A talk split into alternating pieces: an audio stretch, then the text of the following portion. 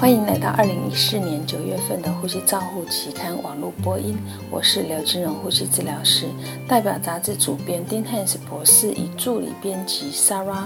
进行中文网播。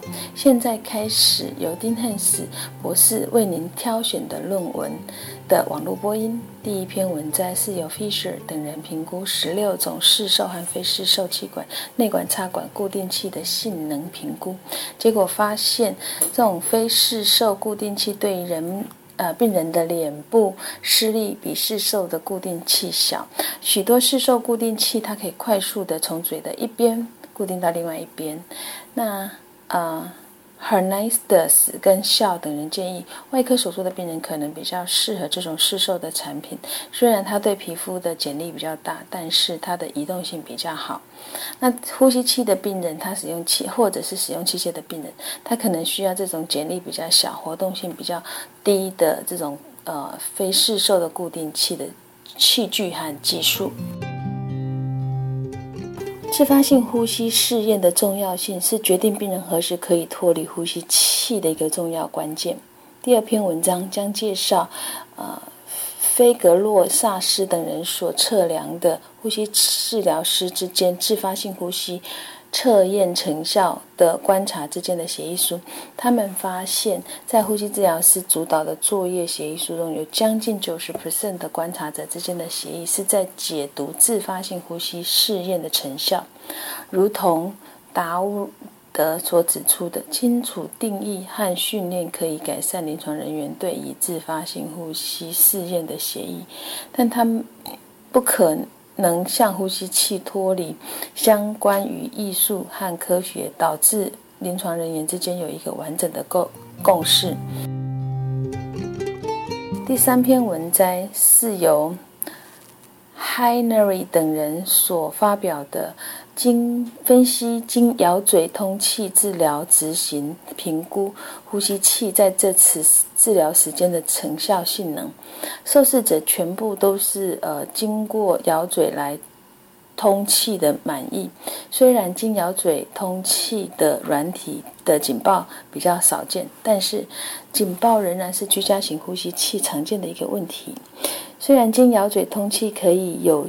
效的协助神经肌肉疾病病人在白天的通气的使用，但是 Joe 等人提醒大家提醒大家，部分的病人在睡觉的时候还是需要面罩通气的。第四篇文摘是由 Talimate 等人所发表的研究，它主要是阐述呼吸窘迫和生命体真相及疾病的严重度。使用机械通气和死亡严重度评级之间的一个关联性。有趣的是，医师对于呼吸窘迫的评级是七十二小时内插管的独立预测。生命真相，他描述了窘迫很小的比例之间的差距。其他的观察因子贡献于医师评级及呼吸窘迫，还需要进一步的研究。嗯，食道球和导管常用来评估呼吸肌肉的功能，肺部力学和胸壁力学。第五篇文摘，我们是要是由啊 Water Space Chair 等人所发表的评估胃食道球导管的。呃，机械性特性在实验室的研究，压力测量和预测模型顺应性在测试导管的可靠性很高。充气容积的关系，充气容积关系着压力精确测量与顺应性的评估。第一次使用的时候，气球材料的密合性可能会影响到压力测量的可靠性。囊性纤维化基金近日认可认同氨基糖苷类延长间隔给药可以治疗囊性纤维化相关肺部疾病的恶化。第六篇文章是由 Prescott 等人调查美国成人囊性纤维化病人接受延长氨基糖苷类之间的间隔药物的成效。结果发现，使用延长糖氨基糖苷类间隔时的用药计划，是成人纤维性囊纤维性化病变最常见的治疗方式之一。第七篇文摘是由孟汉俏等人所针对。有机磷中毒使用机械通气的病人之红血球乙烯胆碱活性的评估结果发现，二十四小时内红血球内的乙烯胆碱酯酶的活性，它可以的表现是有助于预测这一群病人机械通气的时间。但是，红血球乙烯胆碱的活性可能不是一个适合用来作为预测脱离呼吸器的参数。第七篇文摘是由 Cam Bro Gru 等人所发表的研究，这是一个横断性的前瞻性研究，评估十二岁到十八岁之间的儿童和青少年之的六分钟步行测验的参考值。他们发现，十二岁到成人之间的六分钟。步行的距离是不是呈现线上线性的关系？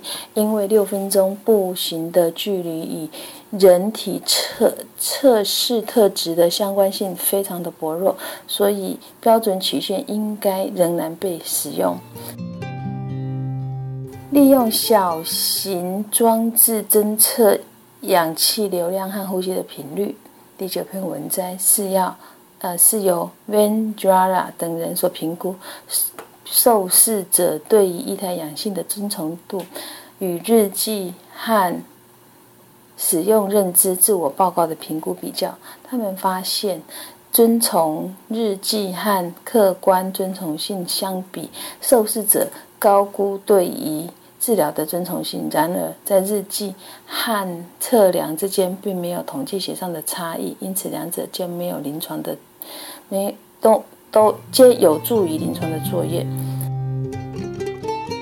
第十篇文摘是由 Navis 等人所做的系统性回顾和统合性的分析，目的是要评估吸肉病人、吸肉 PD 病人对吐气肌肉训练 EMT 和 EMT 加上吸气肌肉训练 IMT 和控制组之间的比较。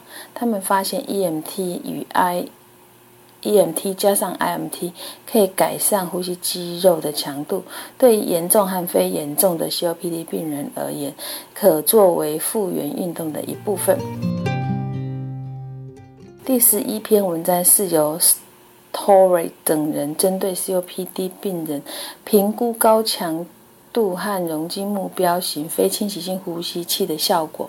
高强度的 NIV 是作者拥护的一。方法，他们可以使呼吸 COPD 病人的气体交换趋向正常。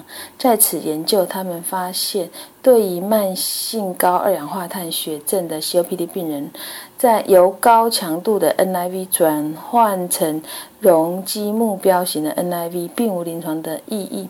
然而，对于某些病人而言，容积目标 NIV 对于呼吸形态就可能可以改善某些生理上面的指标。第十二篇文摘是由 Merrill 等人所做的研究，目的是在针对败血性休克的病人评估胸腔物理治疗对于血液动力学、代谢、发炎和氧化。压力指标的立即效应。他们发现，败血性休克病人而言，胸腔物理治疗对改善氧和减少乳酸和氧化损害方面有立即的效应。然而，对发炎和血液动力学指标则没有影响。第十二篇文摘是由 I.O.。沃纳等人针对气喘幼童评估他们吐气一氧化碳与吸气支气管扩张剂之前的 FEV1 和吸气支气管扩张剂 FEV1 之间的变化。他们评研究结果显示，如同肺功能一样，也应该测量吐气一氧化碳浓度。有支气管阻塞的气喘幼童中，作者还是建议他们使用短效性的贝塔2以。自效一次校教效剂后再评估 FENO。Polydating 等人对呃 Polydating 对于缺血再灌注的伤害损伤而言，拥有抗发炎性和抗细胞凋亡的作用。第十三篇文摘是由陈的人所研究 polydatin 在大鼠对于烧伤引发肺损伤的保护作用。他们发现 polydatin 可以借由他们的抗发炎、抗发炎和抗细胞凋亡的作用，减少烧伤所引发的肺损伤。对于严重烧伤的病人而言，polydatin 可以做。可以当做可能的一个方法。第十四篇文章是由 Chan 等人所发表的实验性的研究，最主要的目的是。研究呼吸器导致肺损伤的远端器官的伤害。他们将大鼠的肺以大的潮气容积进行通气，使其造成肺损伤。那他们发现，使用大的潮气容积通气之后所造成的呼吸器引发肺损伤，会造成远端器官的发炎和细胞的凋亡。在肺损伤之后，肾脏的组织比心脏和肝脏的组织更容易受到伤害。第十五篇文摘是由陈等人针对儿童评估支气管肺泡冲洗术对于肺炎霉浆菌所造成的顽固性肺炎的影响。对于由于影像确认和大部分范围病灶而言，BAL 显示有效的能的有效且病人能够耐受的方法。本页回顾性的文章是对于原发性肺纤维化。Reversed Hollow Sign 和 Nineteen Nib 的系统性的回顾。本月的个案报告是由有关借由清洁分泌物、移除气管内管阻塞杂物、治疗单侧横膈麻痹的功能性影像，以及坏死性结节疾病的肉芽肿。本月的教学案例是。有关一位非白血球低下的急性病人，因为反复性的多软骨炎造成侵袭性肺部梅浆菌的案例。以上是二零一四年九月份的《呼吸照护期刊》网络播音，由中国医药大学呼吸治疗学系刘金荣呼吸治疗师播音，刘金荣、彭毅豪呼吸治疗师的翻译，朱嘉诚呼吸治疗师的修稿与审稿。如果您想进一步的了解原文的内容和过去的议题，请您上美国呼吸照护期刊网站 www. 的 r c j o u r n a l. c o m。如你也可以借由网络的订阅，自动收到未来的网络播音。谢谢您的参与，再见。